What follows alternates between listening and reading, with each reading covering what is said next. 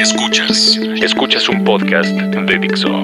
Escuchas Bahía de Productores con Fernando Benavides y Carlos Ruiz.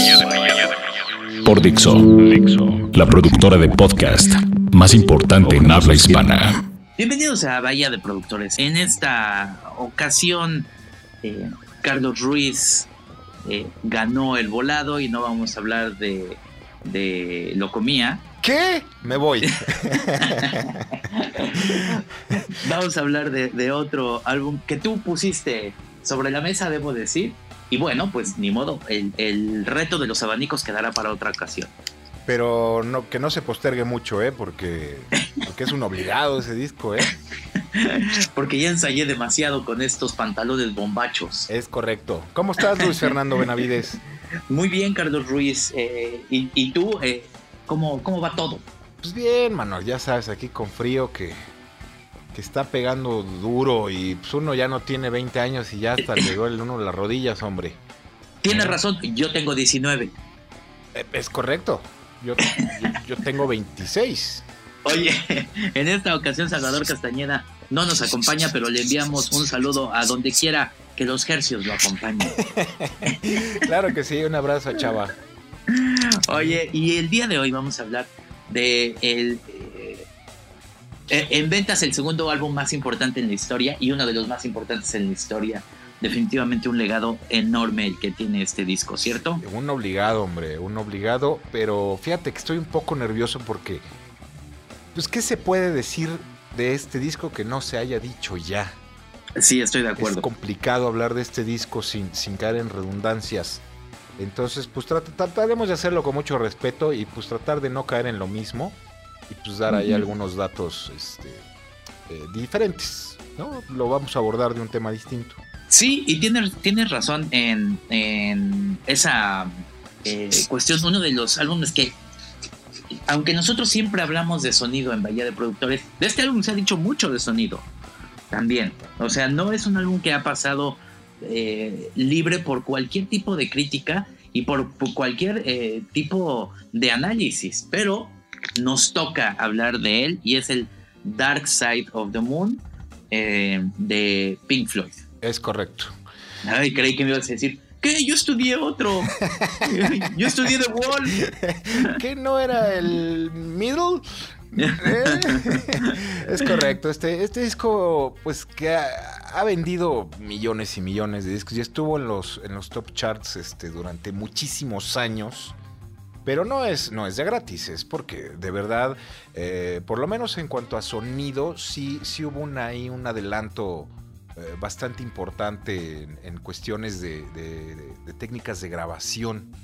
Sí, de acuerdo. Oye, pero cuando estás diciendo que este álbum estuvo en, en los charts de Billboard durante muchos años, estamos hablando de que estuvo 17 años en las listas. 17 años. Eso no, creo que nadie ningún, lo ha logrado, ¿eh? Ningún artista lo ha logrado con ningún disco más que ellos. Con este. Y me parece muy bien que el Dark Side of the Moon sea el segundo disco más vendido en la historia en general, ¿no? Claro, porque ahí también quiere decir que algo estaban haciendo bien, ¿no? Sí. Fíjate que eh, subámonos a la calandria del tiempo y veamos qué es lo que estaba pasando, porque me parece un, un año eh, específicamente progresivo. Sí, sí, hay grandes cosas en ese año. Este... Pero, pero, subámonos, subámonos, Carlos. Es, no. es que estoy oyendo los, los, los, cascos de los caballos que se aproximan, pero todavía los oigo un poco lejanos. Eh... Ok, ok. Creo que ya llegaron. Abordemos entonces la calandra del tiempo. Exacto. Eh, es, es eh, corre el año de 1973, me parece. Es 73, sí, correcto. Y es un, es un eh, año en el cual de verdad hay muchos discos, pero me parece que el género progresivo está mandando en, en, en, las listas, ¿no? Sí, sí, sí, algunos, algunos discos sí son bastante del género. ¿No? Es, como, como que estaba, como que estaba ahí, Fernando. Bueno, mira, eh, estaba desde Jetro Tool. Ah, Jetro Tool, claro. Este, con A Passion Play. En su apogeo, ¿eh? En, su apogeo plenamente. Eh, bueno, estaba Deep Purple con We Do We Think We Are. Estaba Emerson Lake and Palmer. Uy, también, súper progre. Con Brain Salad eh, Surgery. Estaba Genesis. Uy. Ajá. Estaba King Crimson. King Crimson también. también. Sí, ya andaba ahí dando lata King Crimson. Estaba Mike Oldfield con Tubular Bells. Uy, un discazo ese, ¿eh? Sí, cómo no. Este, estaba The Who con Cuadrofenia. Cuadrofenia, ¿va? Sí. Ajá, sí. Eh, estaba Yes con Yes Songs. Uy. Entonces, me parece que eh, eh, en este momento el, progresivo tuvo un muy, muy, muy buen año, ¿no? Fíjate, el disco anterior es el Obscured by Clouds y el anterior a ese disco es el Middle ahí es donde yo creo que fue la transición entre este rock psicodélico del Piper of the Gates of Dawn y estos discos anteriores. Justo con el middle fue la transición hasta al, rock progresivo, ¿no? Ahí es donde se marca la diferencia, creo yo, y da paso ya al Dark Side of the Moon. El, el disco fue creado para un show en vivo antes de que fuera conceptualizado en el estudio, ¿no? Sí, ya tenían ahí unos pininos, algo compuesto y estaban haciendo ejercicios y ya lo afinaron en, el estudio, que por cierto se grabó en el Abbey Road, ¿no? Eh, en esta ocasión, eh, Carlos Ruiz decía algo muy cierto y dice, aún cuando podemos poner algunos demos, el trabajo final es tan bueno que no vale la pena eh, quitarlo eh, y quitarse estas, esta ganas y esta sensación de perfección que logran con el disco, ¿no? Sí, vale la pena escucharlo eh, tal cual es. Este, para apreciar bien el trabajo de, ingeniería y de producción que a mí se me hace adelantadísimo para su época. Sí, adelantadísimo. Que, que nadie, nadie, este, me atrevo a decir que nadie había hecho algo similar y, hablaremos también de los juguetes que usaron, este, los instrumentos este, y un poquito de la ingeniería de, Alan Parsons. ¿no? Sí, exactamente, que hablaremos de eso después de escuchar Time, una gran rola. Bueno, todo el disco es increíble. ¿no? Sí, todo el disco. Y mira, ahí hay, un, ahí hay una anécdota este, con, con el inicio de Time, que es la de los relojes. Ah, sí, que los grabaron todos en una tienda, ¿no? De relojes. Sí, pero el reto de Alan Parsons fue grabarlos al mismo tiempo. O sea, dice que fue una locura. O sea, sincronizar todos los relojes para que sonaran al mismo tiempo que casi se vuelve loco y renuncia al trabajo. Entonces es, es un trabajo muy meticuloso, ¿no? Sí, y luego hablaremos también de lo que, de lo que pensaba este Alan Parsons de ciertos efectos que no le gustó que se hicieran de una manera tan rápida. Pero primero escuchemos Time en Vaya de Productores, aquí en Reactor 105.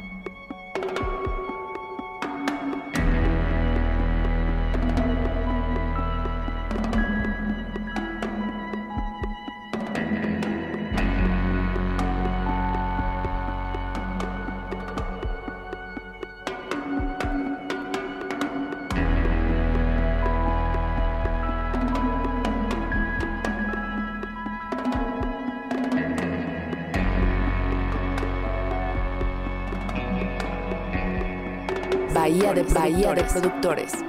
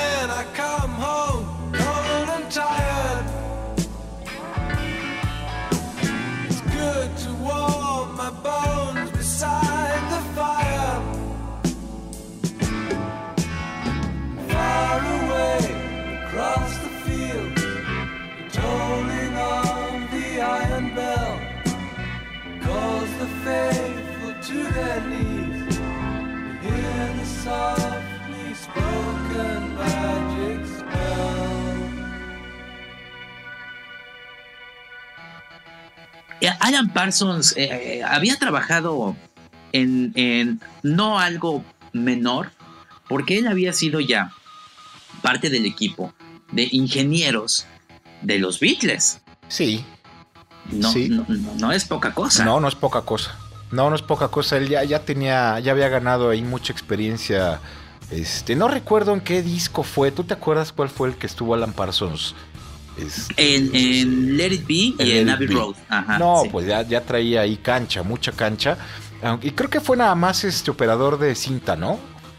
Eh, sí, sí, eh, fue, operador y, me parece que también, eh, viendo un poco el, contexto, no, el, disco de Let It Be de los Beatles es el disco que más feo suena por mucho. Sí, pero ahí, suena horrible, ¿no? Ahí tiene la culpa este. Exactamente. Phil Spector. Phil Spector.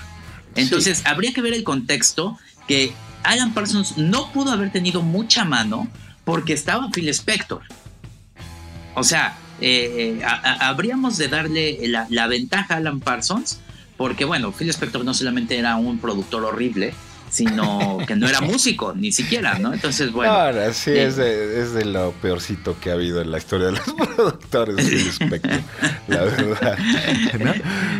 Eh, el tipo tiene, tenía y tiene un, sentido innato de la producción y de la grabación. Alan Parsons se me hace de los ingenieros más extraordinarios que hay en, el mundo. Fíjate que, como, como, como dato curioso, eh, Alan Parsons estuvo como ingeniero de sonido en aquella mítica presentación de Get Back de los Beatles de la azotea. Ah, claro. El que fue el ingeniero, digamos que de sala, en ese, en ese sentido, es Alan Parsons, ¿no? Entonces. Mira, eso no lo sabía. Sí, sí, sí. Entonces, eh, como tú dices, es un ingeniero muy pulcro que tiene eh, una gran experiencia y sobre todo siento que es muy fino, ¿no? Es elegante. Sí, basta oír sus discos, o sea, porque aparte de, ser este ingeniero y productor, es, un extraordinario músico. Y alguna vez lo platicábamos con, con Salvador, él, en vivo es extremadamente meticuloso, limpio y, sus conciertos suenan extraordinariamente bien. Porque él casi se va a la, a la mezcladora a, a mezclar, ¿eh? O sea, el tipo tiene un oído extraordinario. Y creo que aquí lo, lo, demuestra, ¿no? Ahorita últimamente él ha grabado los, los últimos dos discos de, Steven Wilson. Que, Steven Wilson ahorita es, de los músicos más importantes que hay este, en Inglaterra. Y, sus discos son una barbaridad. Y este Alan Parsons le ha hecho la, ingeniería en, en los dos últimos. Entonces vale la pena también que exploren a Steven Wilson el trabajo de, Alan Parsons. Oye, y en, en, en, Dark Side of the Moon, los que son los productores, obviamente, es Pink Floyd. En este duelo eh, público y privado de, David Gilmour y Roger Waters, ¿no? Sí, pero, fíjate que aquí todavía no, no estaban tan, tan en desacuerdo. Aquí creo que que se acoplaron perfectamente bien. Aunque el concepto en general del disco es de Roger Waters, creo que aquí sí hay una mancuerna de, los cuatro, ¿no? Que hay cosas importantes también que hizo Richard Wright aquí. Yo siempre he pensado que, Richard Wright es, parte, fue parte fundamental de, Pink Floyd, fuera de, los dos este, héroes que eran Gilmour y, Waters. ¿no?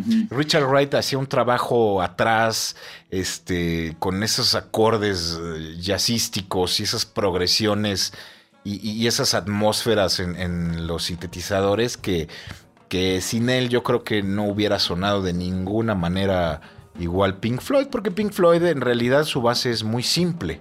Él era el que le metía ahí el, el revire y hacía las cosas un poco más interesantes. Richard Wright.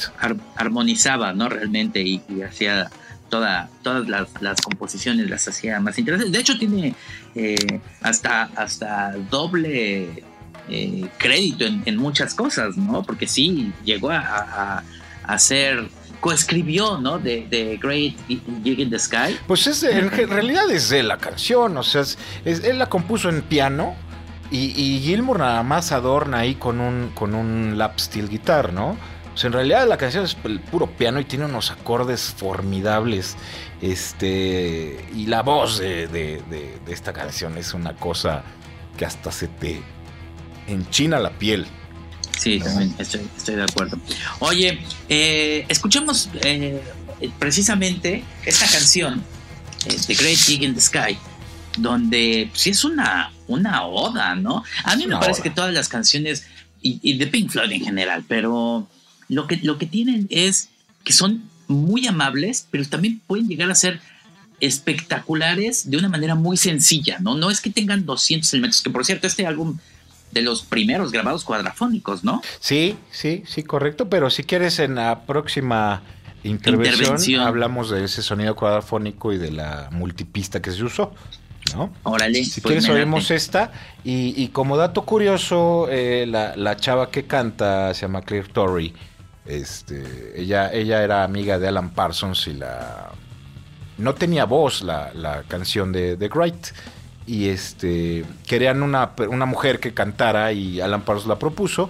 La metieron a la cabina y este, empezó a cantar, empezó a improvisar, le, pidieron que improvisara, que se imaginara cosas horribles como muerte y cosas de esta, y la chava empezó a improvisar.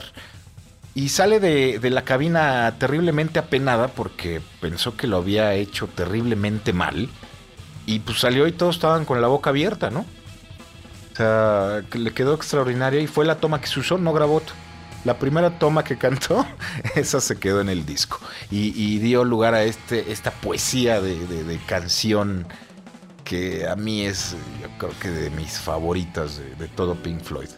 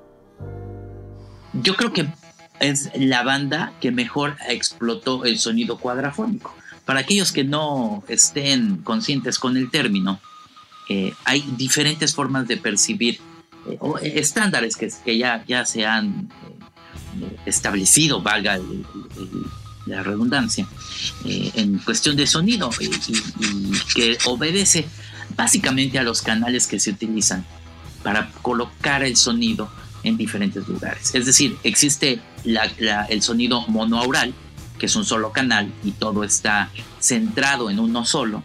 Existe el más común, que es el estéreo, que son dos canales, izquierda y derecha.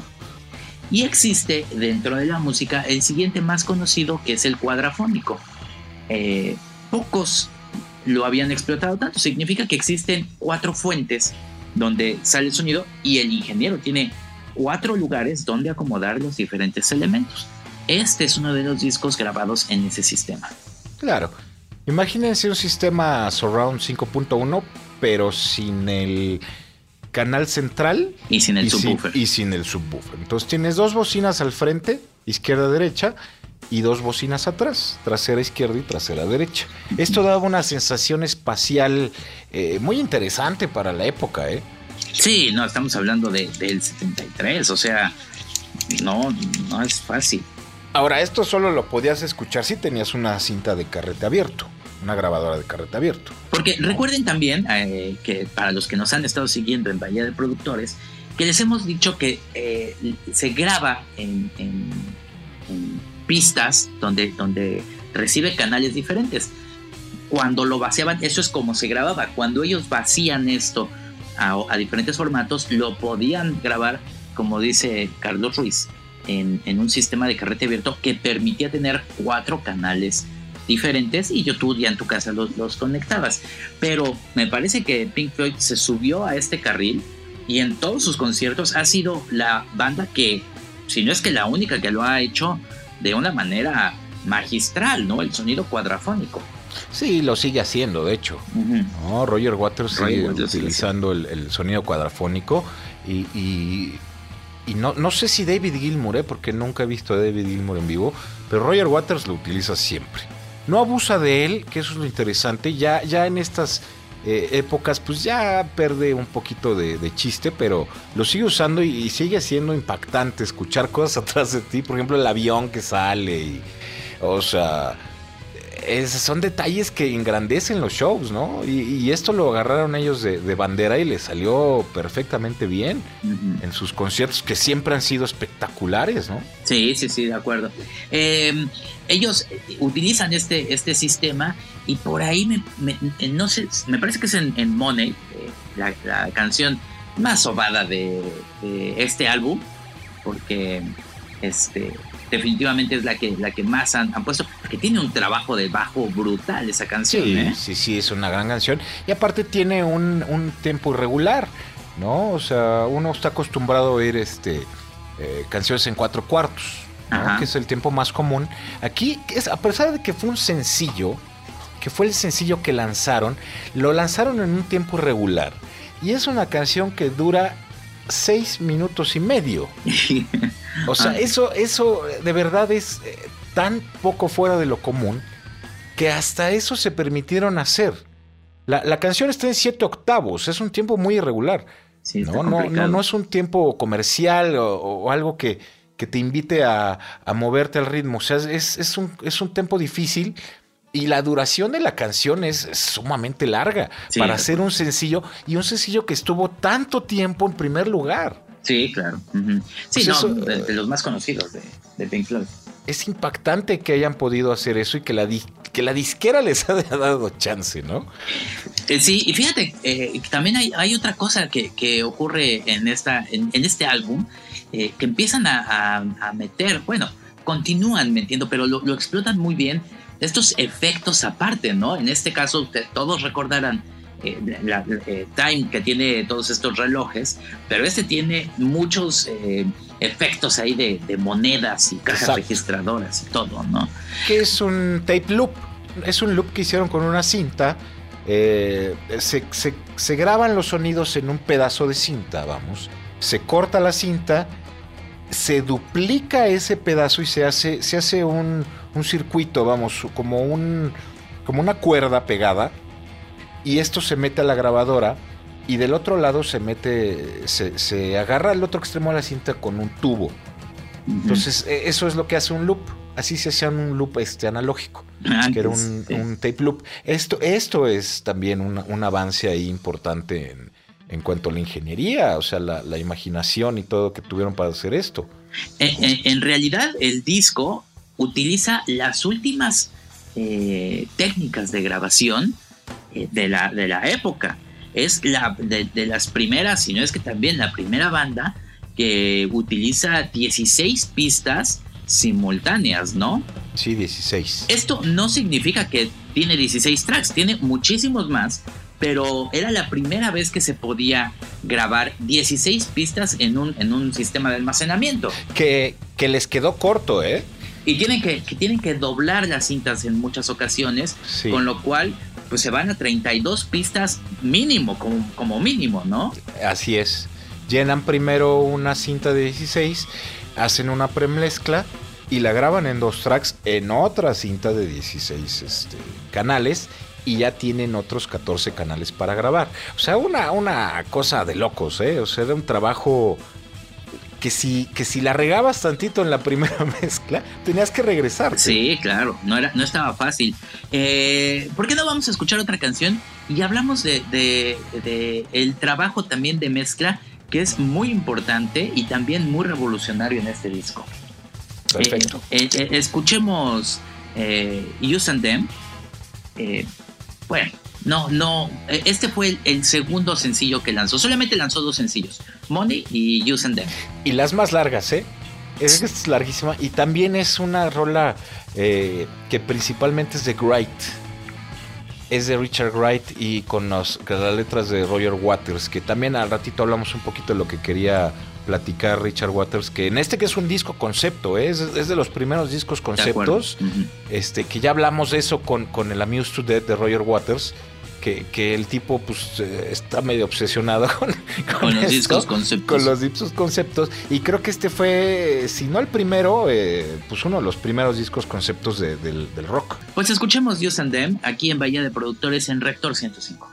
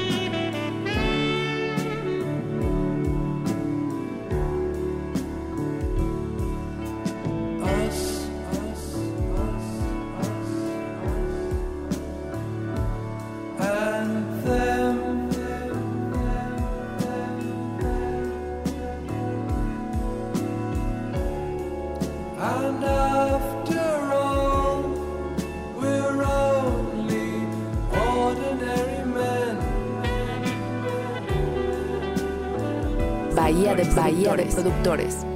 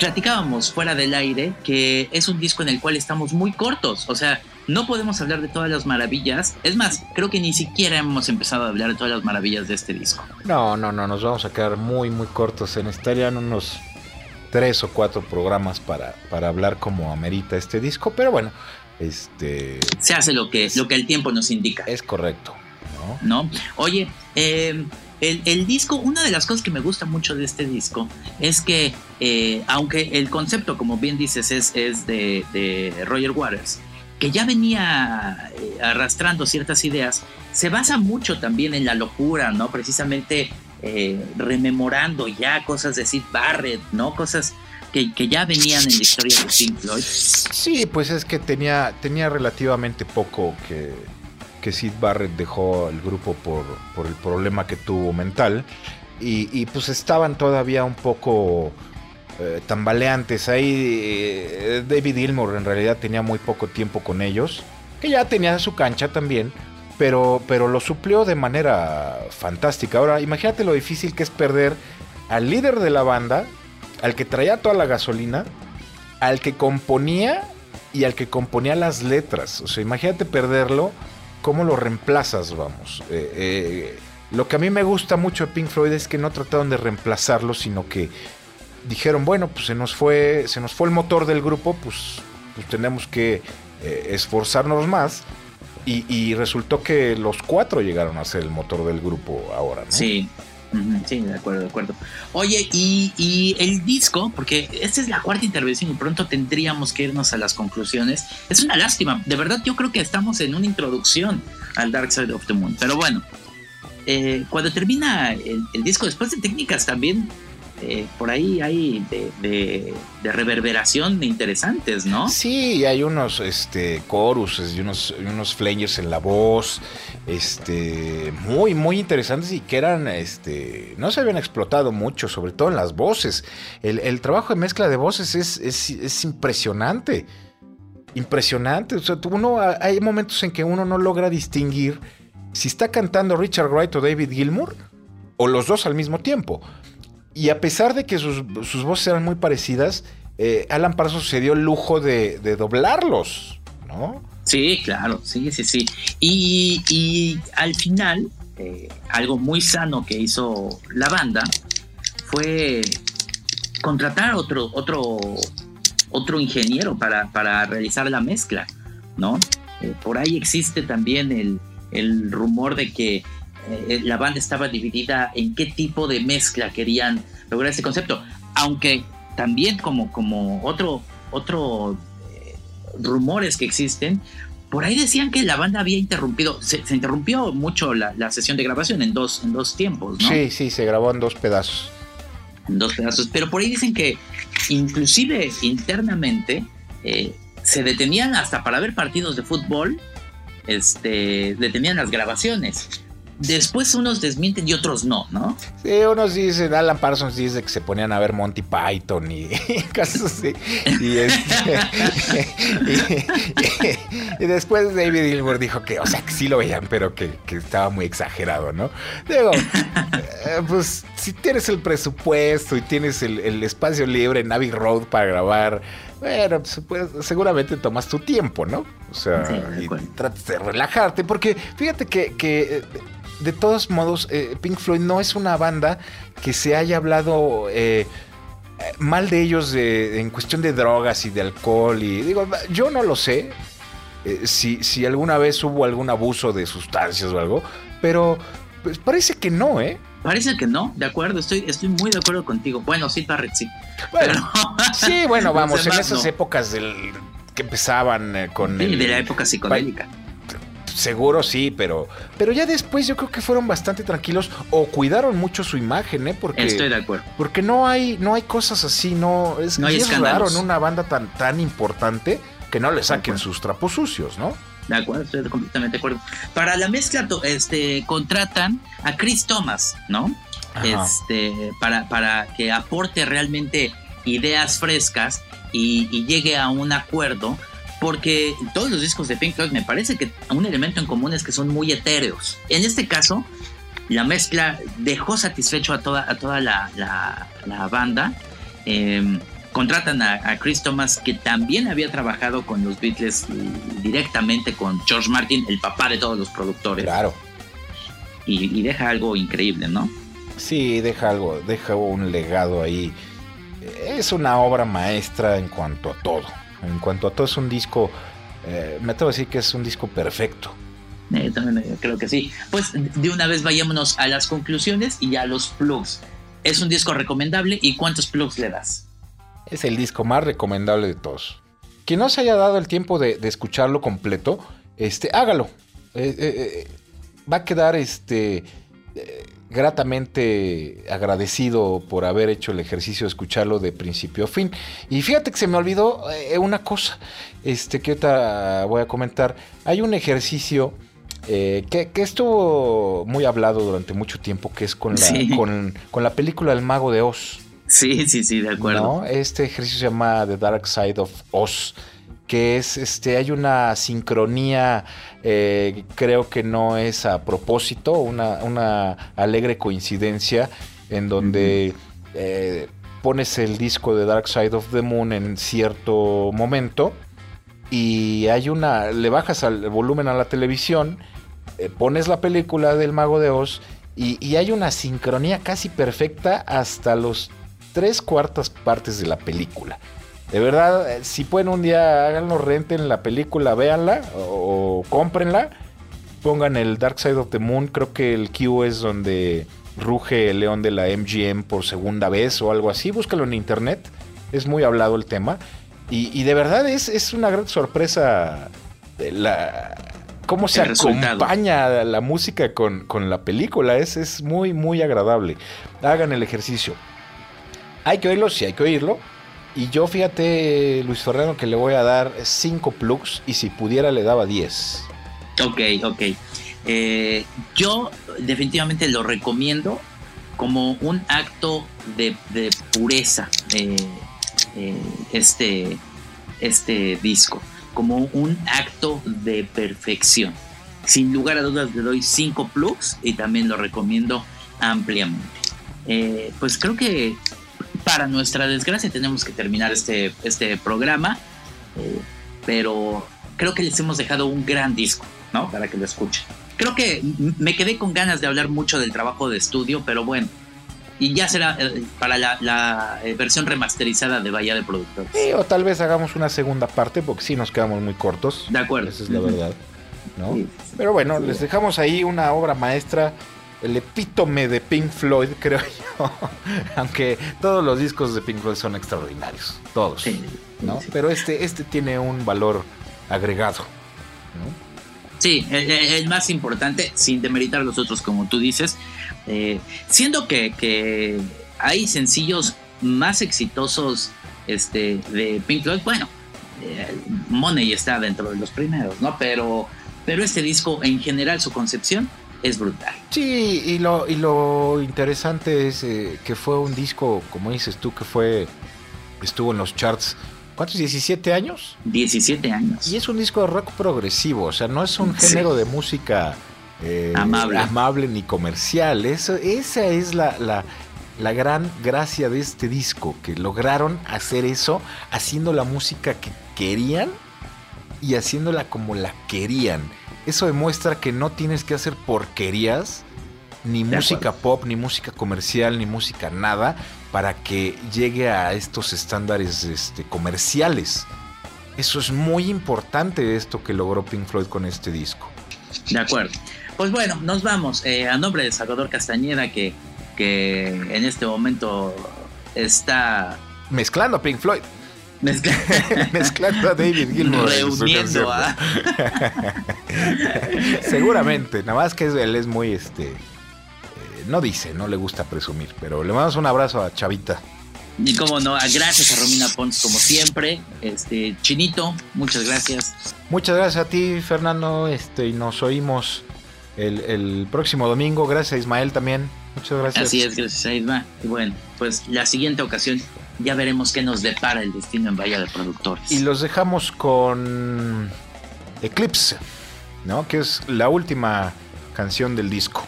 En Bahía de Productores, nos vemos en la siguiente ocasión.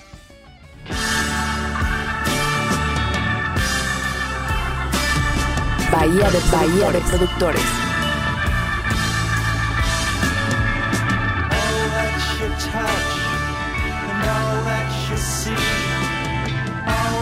You taste, all you feel, and all that you love and all that you hate, all you distrust, all you save, and all that you give, and all that you deal, and all that you buy, big borrow or steal, and all you create, and all you destroy, and all that you do, and all that you say, and all that you eat, and everyone you meet, and all that you slight, and everyone you fight, and all that is now, and all that is gone, and all that's to come, and everything